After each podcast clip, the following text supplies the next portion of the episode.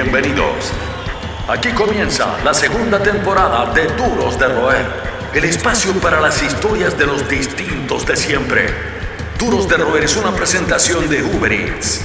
Con ustedes, Francisco Reynoso. Nuestro invitado de hoy es un hombre de una historia fascinante. Psicólogo de formación, comerciante por elección, terapeuta de parejas por accidente, amante de la batería y uno de los grandes distribuidores del país de la mano de su tienda Drum Dealer, cambió de foco radicalmente luego del pasado 18 de octubre, donde, lejos de quejarse por las bajas ventas, organizó un grupo de asistencia para los manifestantes heridos. Valiente, tatuado y ante todo fanático del rock damos la bienvenida a un distinto de siempre que nació bajo el nombre de Manuel Sabio y que hoy es conocido con el seudónimo de Max Drum Dealer, un sabio, un duro de roer.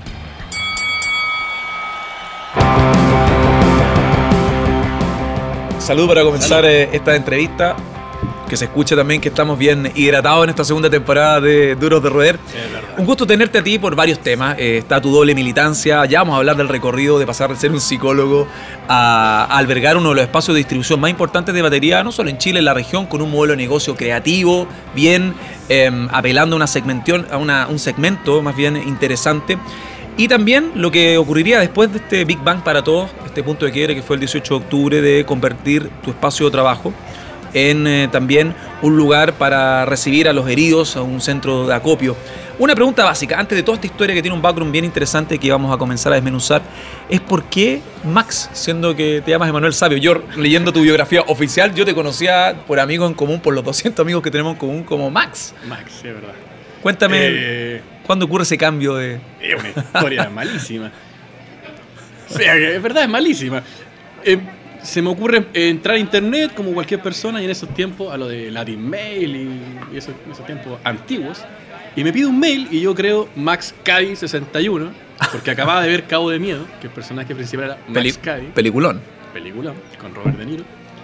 Y nada, pues creo el usuario para entrar a ciertas páginas que no me voy a referir en estos momentos. y después, familiar. Claro, una cosa familiar para ver la genealogía y qué sé yo. Y después me toca seguir usando el mail por usarlo para Messenger y en ese tiempo empezamos a trabajar por Messenger. Esto es antes de que existieran las grandes páginas Amazon y ventas y que eBay. ¿Se acuerdan de Messenger? Messenger, original Messenger. ¿Cuántas pérdidas de tiempo, eh? ¿Qué pérdida de tiempo? Entonces la gente decía, ah, este hueón vende batería y se llama Max Kai. O sea, hola Max. Pasó tanto tiempo y tantas veces y le dije, no, no me llamo Max, me llamo tanto. Y dije, ¿saben qué? Adiós, Max. Y quedé como Max. Hasta mi amigo me llama Max, hasta mi vieja me dice Max, hay una cosa impresionante. Generalmente uno cuando elige, y esto puede ser un prejuicio porque también está la vocación que se va desarrollando con la carrera, pero uno cuando elige psicología es para exorcizar sus propios demonios. Es una imagen externa de mucha gente. Vengo de una familia de psicólogos también que tienen sus, propios, sus propias historias personales bastante em, particulares. Pero lo que encuentro fascinante es cómo un psicólogo con un norte, un norte, una vocación desarrollada, saliste de la universidad súper chico, 22, 23 años, le hiciste corte en cierta medida, em, comienza a eh, inmiscuirse en el mundo de las baterías hasta llegar a generar un espacio impensado incluso en Chile para el mercado. En esa época sí, hay que pensar que era un poco, no pre-internet porque existía internet, pero no estaba tan masificado. Y bueno, parte, claro, te, toca estudiar, pero también te toca pagar la carrera, y hay, que hacer, y hay que hacer algo al respecto para pagarla. Y bueno, siempre interesado en la música, se me ocurre un día empezar a tocar, un día domingo me levanto y quiero una puta batería, vieja, dame plata, no te voy a dar plata. Así que me dio, no sé, 30 lucas, yo junté un poco, 100 lucas, me compré una batería. La limpié, la arreglé, la vendí en 130 mil. me compré la semana siguiente otra y así hasta el día de hoy. Literalmente partió así. Y con eso me fui pagando la carrera a tal punto de que tuve que elegir, porque entré con 17 en universidad, muy, muy joven, saliendo a los 23, elegir si seguía con las baterías o seguía, o seguía dedicándome a la psicología. Y veía a mis compañeros salir con sueldo que no son muy acorde a la realidad de estudiar cinco años en una universidad estatal con muy buenos currículos y no correspondía a ese sueldo. Para todo el esfuerzo previo también. Para el esfuerzo previo es imposible. 300 lucas te pagan por salir. Universidad de Chile, en psicología. Y eso pasa ahora con la, sobre, la, sobreexplotación de campo. Fíjate que hace 10 años salía una cantidad absurda para el campo que hay en psicología, hace 10 años. Bueno, y salía hace 15 años. Imagínate ahora cómo será, no tengo idea, pero no debe estar fácil. Espeluznante. Tanto como también en lo que está ocurriendo en las calles, la represión y todo lo que uno está viviendo. En tu historia hay algo súper interesante. Em, hay una hay una línea, hay una seña que es súper llamativa, porque tú eres locatario de un negocio que estaba ubicado en la, zona cero. Em, y la mayoría de los locatarios por la entrevista también, que bien sabemos cómo los medios eh, generan una, opinión en cierta medida con las líneas editoriales un poquito más, eh, en, ¿cómo decirlo?, acentuadas en, un, en, un, lado. Dentro de los locatarios eh, hay mucha queja por el estallido social, pero tú con tu espacio de trabajo, con toda la tensión, con toda la temperatura que se respiraba, se vivía en la ciudad, decides hacer una zona de contención, un centro de ayuda, un centro de acopio. ¿Cómo ha sido todo eso desde el 18 de octubre, con todos los meses ya desarrollados de esta intensidad diaria que vive la ciudadanía? La verdad es que es intenso. Eh, depende cómo lo enfoques, porque tú no puedes culpar a la gente que se queja eh, y que está de acuerdo con los planes de intendencia o, de la, o del alcalde de ayudar a las pymes, que la gente se vaya, y qué sé yo, siendo que no han ayudado en nada, esa es la verdad, pero les prometen que sí. Porque esa gente, gente que lleva ahí 20, 30 años, que no conoce internet o redes sociales o cómo se mueve el mercado moderno, no tiene otra forma de trabajar que no sea el paso del público por afuera. O sea, Navidad es su, es su boom. Hay negocios, negocios de nicho, que en Navidad da lo mismo, en verdad. Entonces, esa gente, lamentablemente, se ve afectada, muy afectada, y no los puedes culpar por quejarse. No tienen cómo valerse por sí mismos en estos momentos. Están completamente vulnerables. Vulnerable, o sea, tiene 60 años, tiene una tienda hace 30, 40 años. Un kiosco. Estoy pensando en Necron Plaza, las tiendas que están en Necron Plaza, hay muchas que son de gente de verdad mayor y no tienen las herramientas para manejar Instagram, que para uno es como, oh, Instagram es la más básica del mundo. Bueno, para ellos no. Entonces, claro, nuestro formato de negocio se puede manejar a través de internet y, y, varilla y qué sé yo. Entonces, por ahí es fácil y te da la libertad, que fue lo que nos pasó a nosotros, de, y yendo, me imagino a lo que quiere, a lo, que quiere saber, como parte del puesto de primer auxilio, eh, esa misma gente de edad ve la gente en la calle lo que estaba pasando, que yo te juro, eh, yo no soy un tipo cobarde. Y así todo me daba susto ver en un momento cómo 3.000 personas se vienen hacia ti con fuego y con piedra, y tienes por otro lado la policía, y piensas, esto va a arder todo. Y literalmente el local de la esquina está ardiendo, el banco al frente está ardiendo, el otro banco al frente está ardiendo, y el banco de la otra esquina también está ardiendo. Eso pasó. Cuatro focos de incendio al mismo tiempo. Y tu local está adentro. Y tienes 60 años. Sí, claro te quedas adentro y se quedaban adentro tiritando y puta, dijimos los muchachos, bueno, yo llamé a un montón de amigos de la escena, como decías tú, todos tatuados, grandes, qué sé yo, y defendimos la galería mucho tiempo, estuvimos dos meses todos los días adentro defendiendo, pero nos dimos cuenta después de la primera semana, y esto voy a ser súper honesto, que no le contaba a nadie esta historia, el primer día defendimos con extintores, que es lo que hay en la galería, el segundo día teníamos bates, al tercero teníamos hachas, las mismas hachas que están en la galería, y llegó un punto que dijimos, es una locura. Si entra alguien, no le voy a pegar un hachazo. O sea, ¿de qué estamos hablando? Entonces dijimos, esta gente que está afuera, yo soy parte de, estadio, de tocata, esta gente que está afuera es la gente que uno conoce igual. O sea, comparte con ellos. ¿Por qué, no salir, ¿Por qué no salir y, conversar? Entonces decidimos, porque la realidad está bloqueada, y como todos los locales de Crown Plaza y de la zona están todos bloqueados, salir y conversar con la gente. Nos dimos cuenta, acá hay algo, acá hay, acá hay un tema de que la gente está enojada y tú estás enojado y tú podrías estar con ellos, pero tienes también un interés económico que proteger. Y es válido porque si nadie te regala nada, ¿por qué tengo que dejar que me lo rompa? Aparte, con lo difícil que es sin pitutos emprender algo. No, nada. Yo, es un infierno en Chile emprender en ese caso. Desafío a cualquiera porque mucha gente dice, me acuerdo en mis tiempos, que no, es que papás de plata. Desafío a cualquiera que, que eso y lo compruebe. O sea, nosotros partimos con nada. Y lo que nos ha llevado a donde estamos ahora son los mismos músicos. Nosotros hemos llevado a los músicos, los músicos nos llevan de vuelta. Somos una gran familia. También se genera estos lazos de confianza porque si viene una persona inmiscuida con un emprendimiento y que lo ven tocata, que lo ve, no sé, la gente que, une el fútbol con el rock en barra o en estadio. También en la comunidad se conocen muchos de vistas y al final los que hacen cosas son contados con los dedos y los que prevalecen o permanecen con el tiempo. Oye, eh, Max, ya vamos a ahondar en lo que está sucediendo y seguir enfatizando en el tema de la temperatura de las calles y tu involucramiento de distintos ángulos a nivel de servicio, a nivel de reflexión, que encuentro súper interesante. Pero también me gustaría hacer tu mirada como ciudadano, porque te toca por todos lados el asunto, ya que no solo tienes tu espacio de trabajo en la zona, uno de los focos de conflicto en la región metropolitana, porque esto ya está esparcido en todo Chile, em, sino también eres, vives en la zona cero. Sí, vivo, de hecho, en la esquina misma de mm. Carabineros de Chile con Ramón Corbalán, a 20 metros. ¿Y cuál es tu percepción? ¿Cuál ha sido tu percepción ya con la distancia del tiempo, con varios meses de consumado el tema, con un plebiscito, con una esperanza y también un de esperanza, eh, hay esperanza y desesperanza, en el sentido de que la gente no cree en los acuerdos. Hay esperanza y desconfianza. Claro. Sí. Eh, el tema es poder salir, es, cuando estás tan inmiscuido, es salir y poder ver casi en tercera persona, como en una narración, como en un libro, mm. qué es lo que está sucediendo. Y poca gente tiene esa capacidad. Retomando eso con lo que conversamos recién del, del tema del puesto, así mismo fue al darnos cuenta que, como dices tú, mm. al salir a la calle, te saludaba gente de la barra, gente de las tocatas, gente que es cliente tuyo. Entonces, ¿qué estamos haciendo? Claro, y el problema es que al principio, cuando uno parte defendiéndose en toda esa zona, porque primero son delincuentes y flight, y te das cuenta que ve al frente tuyo gente que tiene cortes en la cara, que está sangrando, fractura, y, y, es un cordón donde no puede entrar la ambulancia. Entonces nosotros lo que hacíamos, los pocos locatarios que quedamos, era ingresarlo, llamar a la ambulancia, y la ambulancia no va a llegar. Mm. ¿Qué haces tú? Porque siempre me dicen, oye, pero ¿cómo se te ocurre poner un puesto de primer auxilio? ¿Qué, qué, valiente? ¿Qué? No. Es sentido común. Si tú te pones en un lugar y te das cuenta de que la gente está al frente tuyo, y no te hablo de una persona, me llevo a atender 180 personas heridas, heridas graves, en un mismo día. ¿Qué haces? Pones un puesto de primer auxilio. Mm. Porque es, es, es, gente, son tus clientes, son tus amigos de barra, son tus amigos músicos. No toda la gente que está son delincuentes y son niños cename y no, hay de todo.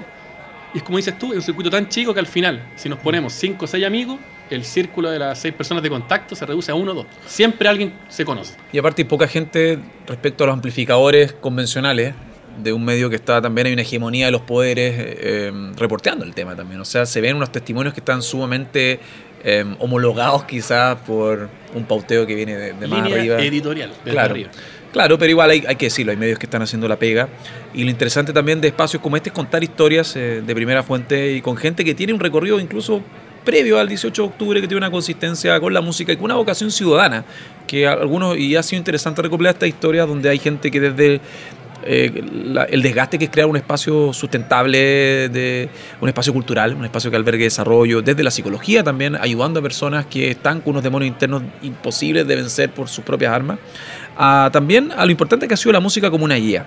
Y la música es la línea de este programa, en el sentido de que nosotros vemos gente de distintos intereses hace un proyecto y ve la música como un norte para seguir potenciando la comunidad y el diálogo. Y siempre hacemos un ejercicio con nuestro invitado, que tiene que ver con llevarlo a ese momento cuando de, de una bofetada dejáis de paviar y llegas a la música. ¿Cuál fue ese momento? ¿Viste algo? ¿Una revelación? ¿Un video? Nosotros tenemos prácticamente la misma edad. Soy un poco, un poco, un poco mayor a ti, porque quizás medio más viejo por la barba, pero nosotros nos criamos también con un filtro que eran los medios. Teníamos una televisión por cable que nos mostraba música. Habían programas de radio en la noche. Estamos tratando de reeditar esa vibra en, el, en pleno 2020. Rock and, pop, rock and, Pop, tenía rock. Claro, exacto. El programa El Rolo que pasó por acá. Em, ¿Cuáles fueron tus estímulos que comienzan a construir este duro de roer, este distinto de siempre, este fanático del underground? Eh, yo me acuerdo de dos momentos súper específicos en mi vida, que son... Uno no es tan específico como que el, estilo de música, pero sí por, por, juntas de barrio, por un tema que vivía en Loprado. Viví 25 años en Loprado. Y en Loprado había un grupo de breakdance que bailaba en la plaza, porque la plaza tiene ese tipo de piso muy especial ¿Qué año? para hacer... Para contextualizar un uh, poco más. Comienzo de los 90, me imagino. Comienzo de los 90, 92, 90, sí, por ahí. Muy chico. 10 años, 12 años. Y traté de bailar breakdance. Y yo bailaba. Bailaba breakdance.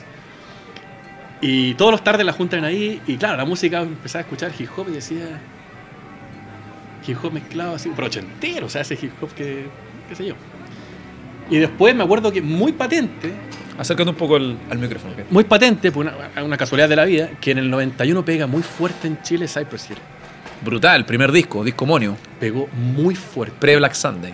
Sí, sí, sí, pegó muy fuerte. Y yo ahí dije, no, Cypress Hill. Pasé un poco del breakdance y esos cortes ochenteros a. Aparte de los videos, esos medios vatos locos, me acuerdo, estaba Boys in the Hood en el cable un tiempo después y uno conoce a otro artista y una locura. O sea, no, llegar al cable es un tema, claro, ahí te, abre la mente. El cable llegó, en mi casa llegó como el 93, 94, creo, por ahí.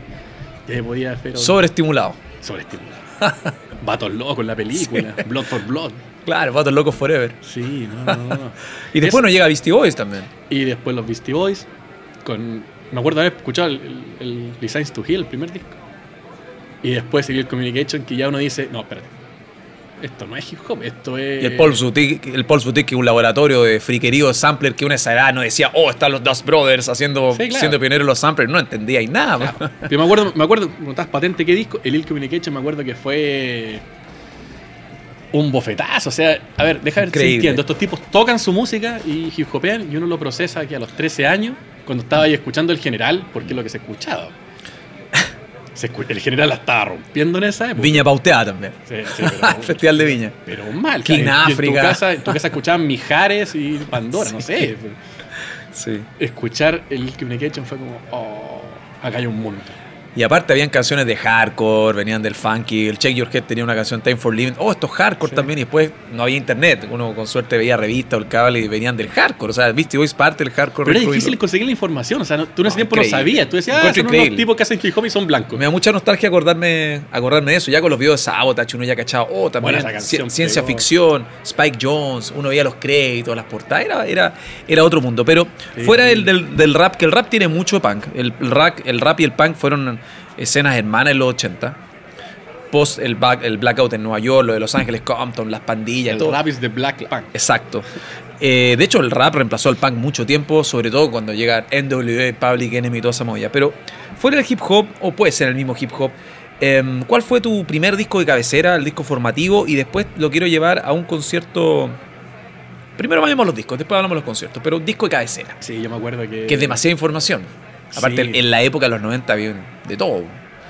Eh, De todo, pero era difícil ac- acceder a ellos. Tienes que ir a la feria del disco y regatear un cassette. Uno podía regatear los cassettes de la feria del disco. Sí. 3.390. O copiar, o 2008. copiar los singles en la radio o programas como, no, no sé si Melodías Subterráneas, pero estaba... Melodías Subterráneas estaba... Ah, em, ¿qué otro programa hacía el Pero rock? ¿en Bueno, qué año- Carne Molida. ¿Qué Melodías Subterráneas fue a finales de los 80? Después viene Viva la Revolución.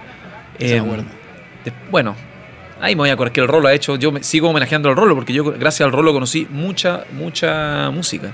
Sí, sobre todo a principios de los 90. Y el canal Rock and Pop también ayudó Sí. un montón. Me acuerdo.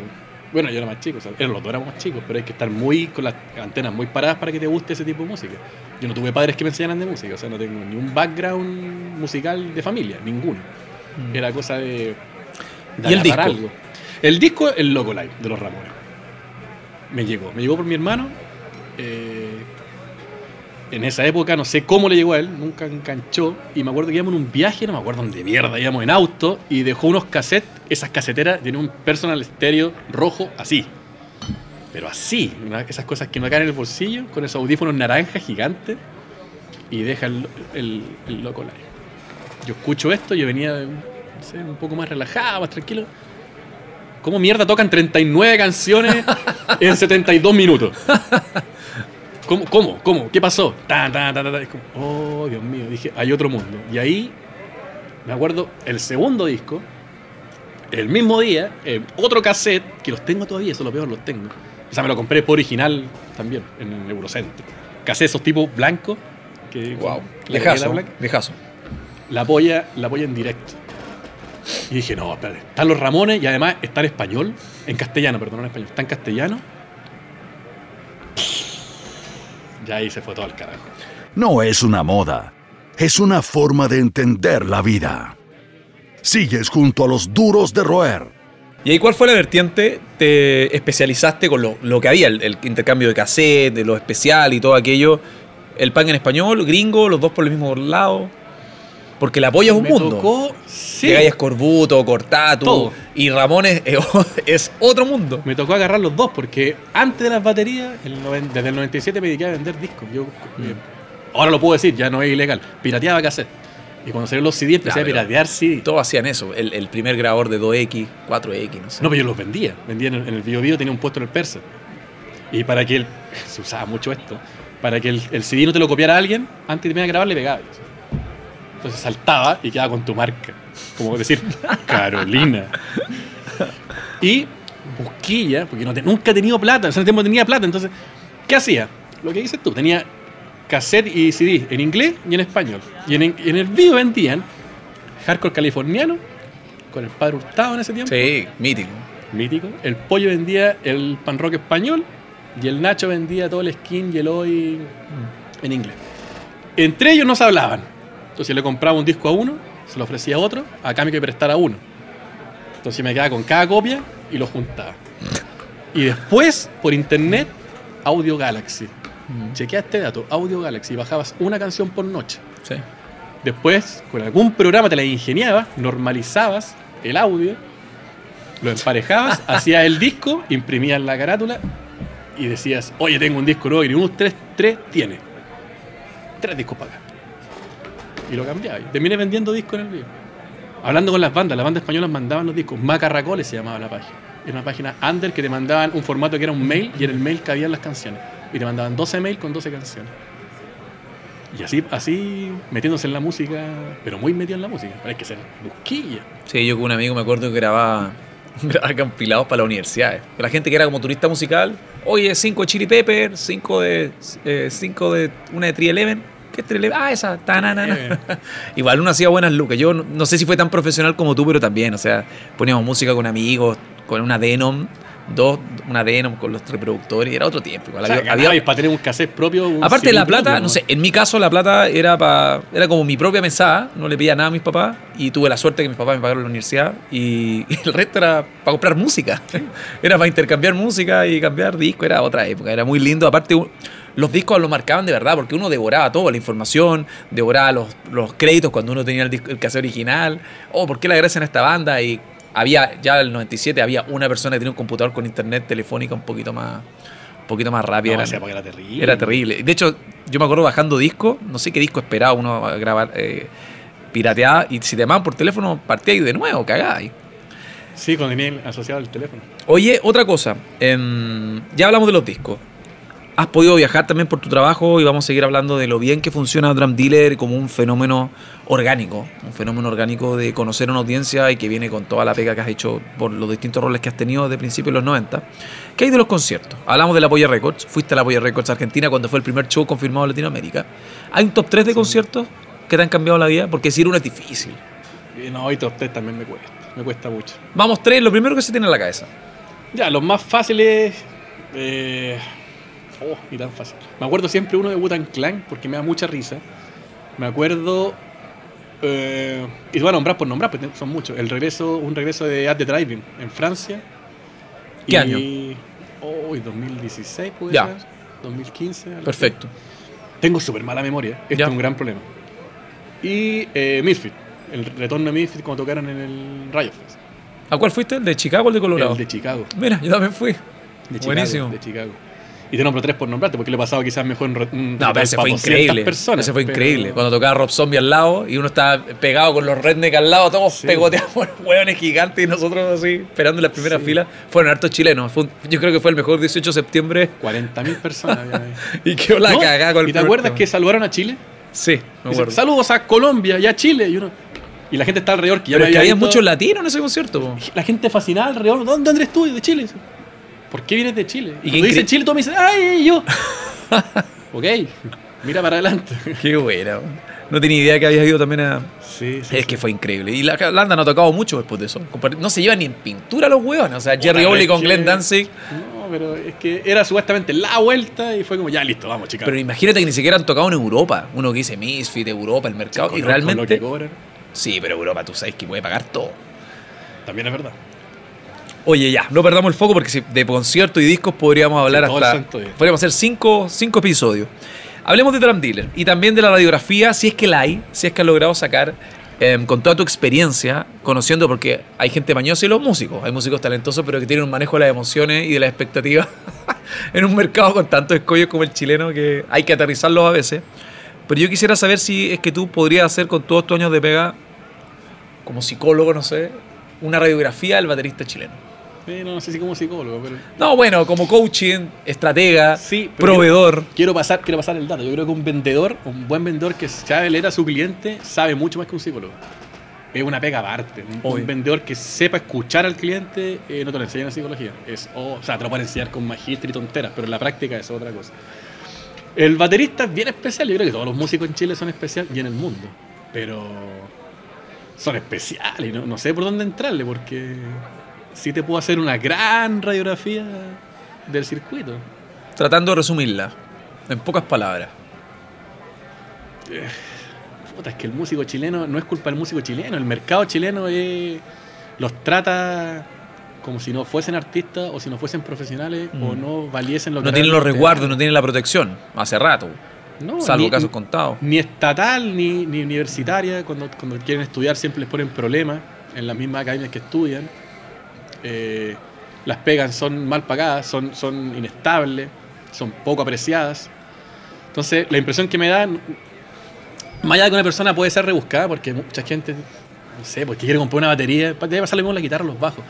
Le gusta como suena, increíble, pero lo quiere un color un poquito más claro. Y uno dice, No hay, no po, quiere otro color, weón. No, no existe, pero quiere otro color. Ya, se permite. No sé si eso, eso es tan grave como el hecho de que el músico en Chile, que ya está cambiando por suerte hace un par de años, tiene que conformarse con que le paguen con chela, por ejemplo. Mm. Eso no me parece tan agradable. O sea, que, el- que el mercado se profesionalice no depende tanto de los músicos como sí de la escena que está alrededor. También tiene que haber un flujo de plata. Tiene que haber gente que también entienda que aunque, aunque tu amigo esté tocando, págale la entrada. A eso voy. El, el tema es el siguiente, claro. Paga tres lucas por ir. Y si es tu amigo y tu amigo va a tocar, no, te, no pidáis estar en la lista, weón. Paga la ¿Y entrada. tú cachai que es una reflexión que uno hace, pero en un país donde todo es tan caro, donde la calidad de vida es ridícula, el precio, el costo de la vida, el vino que era lo más barato, hasta el vino que era como el único barato que quedaba en Chile, está La única salvación que la única teníamos. salvación para evadir. Pero hay algo que no ha subido y la plata de las tocatas. Las tocatas en los 90 valían 2 lucas, lucas y media, 3 lucas. Y siguen cobrando 3 lucas la mayoría de las bandas. Y los locales siguen ganando con la venta de alcohol y no con la, con la banda. Mm. Sí, es así. Y si cobra 8 lucas una banda por un show bueno, es como, no, qué caro. Pero es que a la banda ensaya y para hacer un show bueno son varias gente que está a cargo. Y eso sí se ha profesionalizado el último año. Una banda ya no va solamente así como los músicos. Van con un sonidista, llevan sus roadies, su, su, su- su crew específico, su gente de trabajo específica. Hay un, hay un trabajo a veces con las luces, con los diseños de fondo, y eso la gente no lo ve. Y eso es plata, y hay que pagarle. No hay que pagarle a cuatro personas tocando. Y pagar ese show nos cuesta mucho. Son los que mantienen encendida la llama del rock. Seguimos conversando con los duros de roer. Tres bateristas chilenos. Oh, me, me matáis. Vamos. Me matáis. Que, me, que, que sean- Tenía amigos también, me imagino, pero tres que. que me gusten a mí. Puede ser. puta, Admiración a- total. matar con 40 que son amigos personales. Pero que, me- que- que tocando, tocando, a mí Sí. me gustan. ¿Dónde está la cámara acá? Perdona a todos los que no voy a nombrar porque saben que los quiero igual. Especialmente a ti, Sammy Mujica.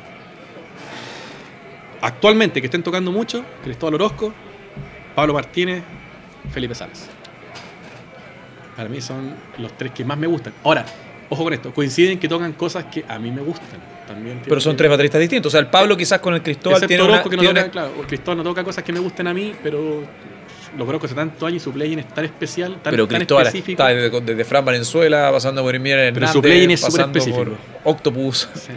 Y el Felipe también tiene este, Felipe esta tiene un fusión lenguaje, de jazz tiene increíble. increíble. Y a mí me encanta Sí. cómo toca hip hop, porque él va a cambiar, no él, sino que todos los proyectos que están alrededor de él, que ha sabido elegirlos bien, que no y es el Pablo cierto, también, que es una máquina. Mm. Claro, son buenos proyectos y Pablo también toca. toca. A mí me gusta cómo toca él, toca. Ya, tres bateristas mundiales. Me dan lo mismo. Así te lo digo. Ningún baterista que te haya No forjado. me mata ninguno. Yo he estado con Ninguno. un montón conocido. Ya, un te hueón que- mataría por estar con uno. No, no, un no, que haya sido no. un plomo. Entiendo que Meshuga fue a drum dealer, ¿no? Sí. Pero como era un He- He baterista. carreteado con Thomas Hack unas 3, 4 veces. Siempre está volado. Eh, me da lo mismo, te juro. Pero no estoy hablando de admiración personal. No, como tocan, como tocan. Es que pasa es que yo, va a sonar tonto, pero cuando veo una banda, no veo al batero. Yo escucho la banda. Ya. Me gusta Flema. O sea, me gusta la polla récord. Me gusta bandas que no necesariamente son técnicas. No soy de- del formato, oh, qué técnico, cómo toca él, qué maravilla. Me gusta que, la- que el mensaje, la letra me llegue y que tenga algo que deje. Si el baterista se equivoca o es malo, la verdad es que no me afecta. Oye, habláis de la Polla Record, banda súper importante. eh, tuvimos la chance de conversar con Evaristo, eh, justo después del show. ¿Qué te parece esa demonización que ha habido con la banda, hacia la banda, por exigirles un discurso ante una situación que para nosotros como equipo no resiste mayor análisis? Evaristo incluso le pasó el micrófono a gente que estaba tan pasada que no podía decir Sí, nada. Lo sé, estuve. Eh, voy a decir lo mismo que dije en el documental, la película documental que están sacando. Fueron a entrevistarme los muchachos, sacaron una cuña, sacaron todo el día grabando Grabaron también acá el, el- el programa. Grabaron- Buena pega, grabaron tremenda pega. Todo el santo día, no querían irse porque viene la policía, no entendía qué estaba pasando. Lo mismo que les dije a ellos. eh, yo creo que ni Evaristo ni La Polla deben dar un discurso en el escenario porque llevan un discurso hace 40 años que nos forjó a todos. ¿qué le estáis pidiendo? Que el tipo se sube y diga populistamente, aguante Chile, muerta Piñera. Si el tipo no vive acá. El tipo te está, dando las, pero te está dando las bases. Y llevaba 20 minutos tocando. En Argentina también habló un montón, porque ellos tienen un show de 43 o 49 temas, no me acuerdo, que tienen que parar tres veces, 3, 4 minutos, porque tienen- se cansan tienen que, tienen que hacer el descanso. Y en esa parte habla un montón con el público, pero la gente acá a la media hora lo baja. Entonces no, no sé si da para un análisis. Es como decirle a tu equipo, ah, irrumpamos en la cancha porque vamos 0 a 0 y queremos ganar este partido. Irrumpamos los 20 minutos. Hermano, el partido dura 90. Así todo. ¿Quién eres tú para exigirle a un artista que hable sobre lo que tú quieres que hable? Si no, si no, si no quieres, no vas al concierto. ¿no? La letra, todo lo que tú tienes que saber ya está en las letras. Y si no la agarraste, no la entendiste. ¿no? Fin.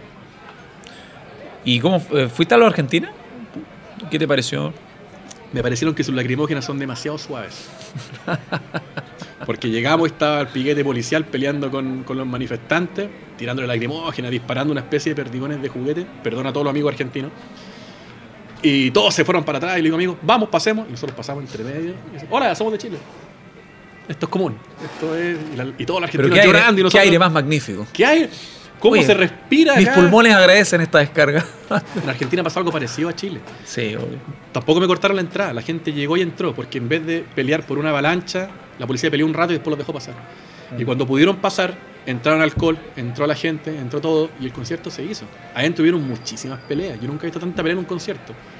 Peleaban. Pasaba uno, le pegaba otro, ¡pa! pelea. Y en Chile pensé que iba a pasar lo mismo, que iba a haber mucha pelea adentro, pero entre nosotros y qué sé yo. Pero de ahí que el concierto se pare, fue, no sé, no, no tengo una explicación. Porque Argentina fue igual, que se diga, la gente entró sin mostrar la entrada. Yo entré sin mostrar mi entrada, a mí nadie me revisó nada.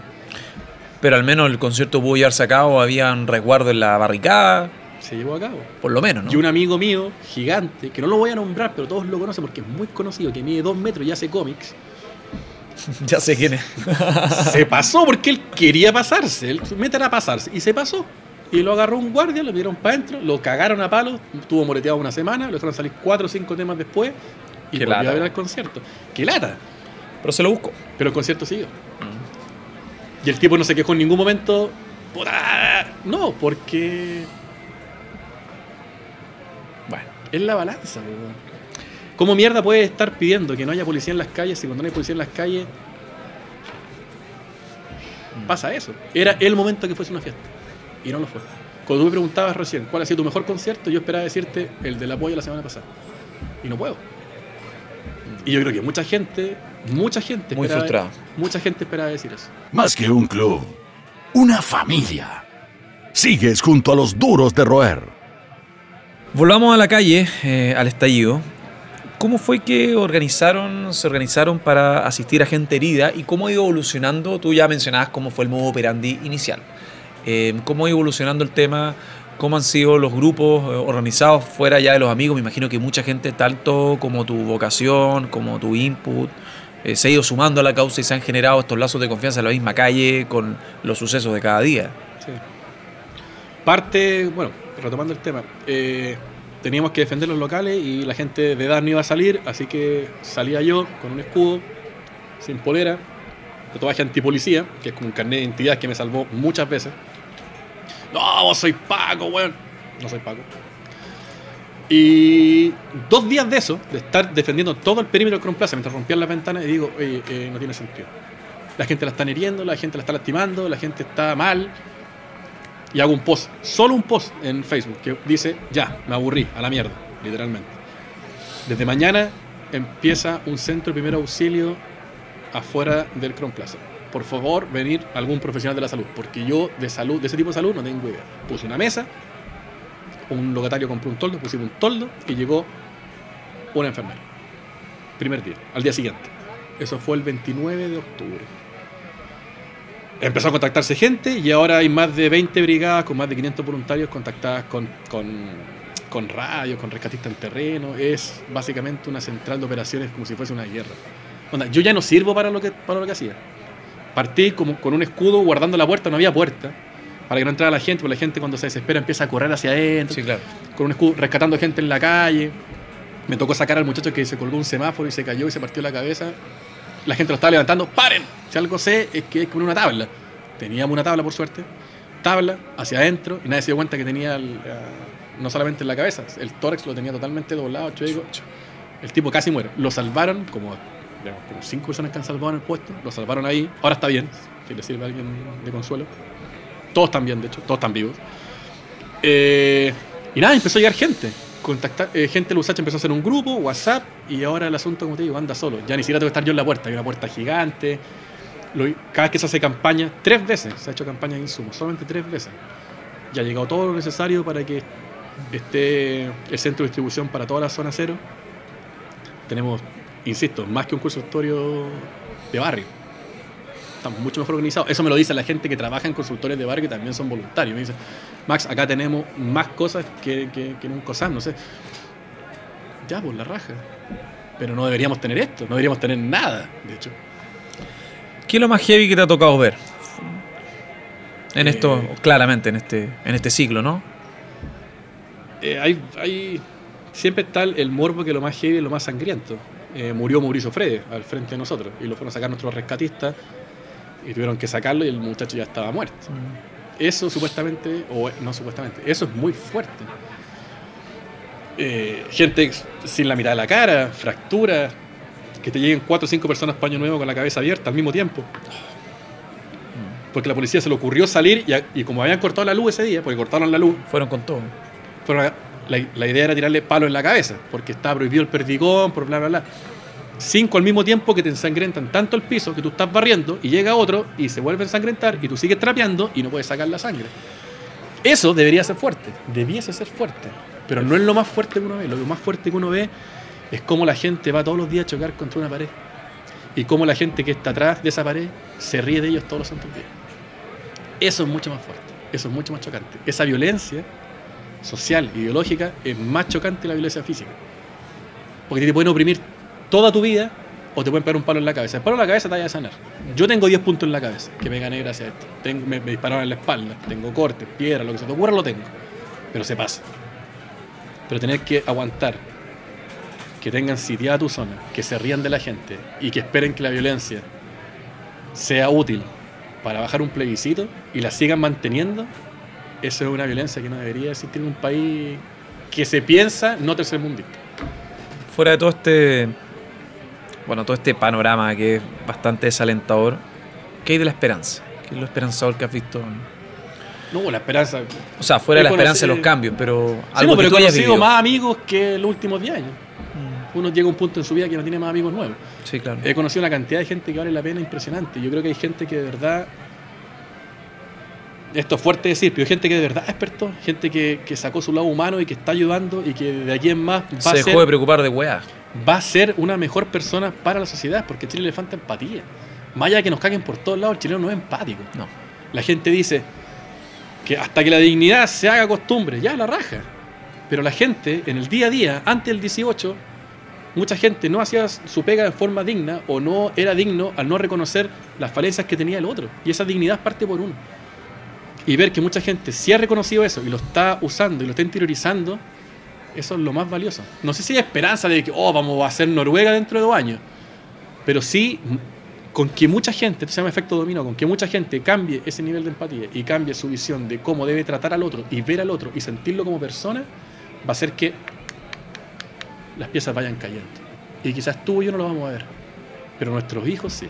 Y las siguientes generaciones van a entender que este país que creció, nuestras generaciones crecieron con dictadura, con miedo y con pensar que la viveza es del chileno y que cagarse el resto es una gran gracia, va a entender que ser solidario o empático es mayor gracia.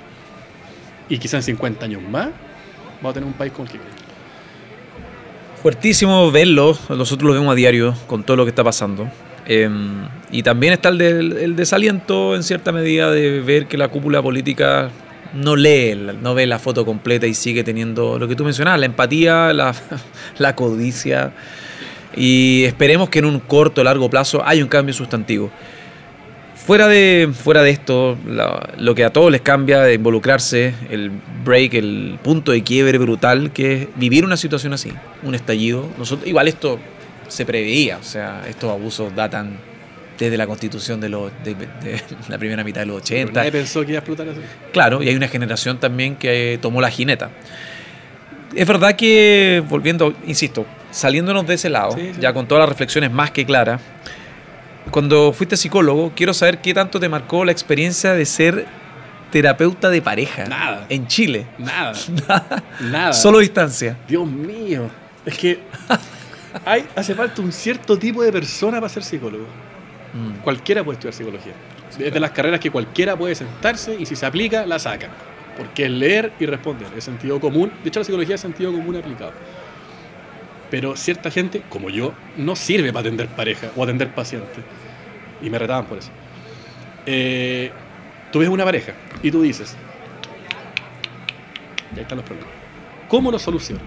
Cinco sesiones, seis sesiones, siete sesiones, y no estás ayudándole en nada. Yo digo, puta, me, me estás dando plata, que no fue mi caso, yo trabajaba en el, centro voluntario de la Chile, pero te están dando plata a algún psicólogo y no estás haciendo nada, y a mí eso me desespera. O sea, ver a un paciente tres meses sin ayudarlo Dice, no, pues si estás ayudándolo, porque él está haciendo nuevas conexiones, él está cambiando su vida, el efecto dominó. No, me mataba. Yo si no lo cambiaba en un día, no sirve. Si no veo el cambio ahí, ahí, ahí, o sea, si este bueno cambió de lado, a mí no me sirve. Entonces yo me, me desesperaba. Hay que ser muy paciente. La psicología funciona, pero hace falta un... Hay que achuntarle a la corriente con el cliente, cliente-paciente. Es la única forma. Aunque para nosotros sea una obviedad con toda la historia, nosotros obviamente monitoreamos a los invitados en, toda la temporada, ya llegamos, vamos para la segunda temporada, y también el estallido social nos dio un sentido nuevo en la entrevista, o sea, a finales del año pasado nosotros teníamos cerrada la temporada y tuvimos que reubicar los casos y cambiar el foco, aunque nosotros siempre hemos sido un programa con vocación ciudadana, de sacar también gente que tiene calle y tiene una comunidad a la cual acudir y con temas en común, en este caso la música, los ideales en cierto sentido. ¿Tú te consideras eh, un duro de roer? Difícil pregunta, porque me han preguntado todo este tiempo, específicamente ahora, ¿qué te motiva a hacer lo que hiciste? Y yo creo que los seres humanos tienen que estar en el lugar indicado, en el momento indicado, y hacer lo que les surja. Y probablemente mucha gente que no sabe que lo puede hacer, lo haría. Mm. Y si nos vamos al lado musical, piensan los prisioneros. No es una gran banda, no son unos grandes músicos. Fue el timing. Tiempo indicado, lugar indicado, letra indicada, es un... Max, se te acabó la cerveza, eh, quedamos, desabastecidos, eh, igual, salud, salud simbólico, ¿te paso, chela? Lo que queda. El salud se hace con Salud. Muchas gracias. Esto fue Duros de Roer Podcast. El último apaga la luz. El Club de los Distintos de Siempre fue presentado por Uber Hasta la próxima.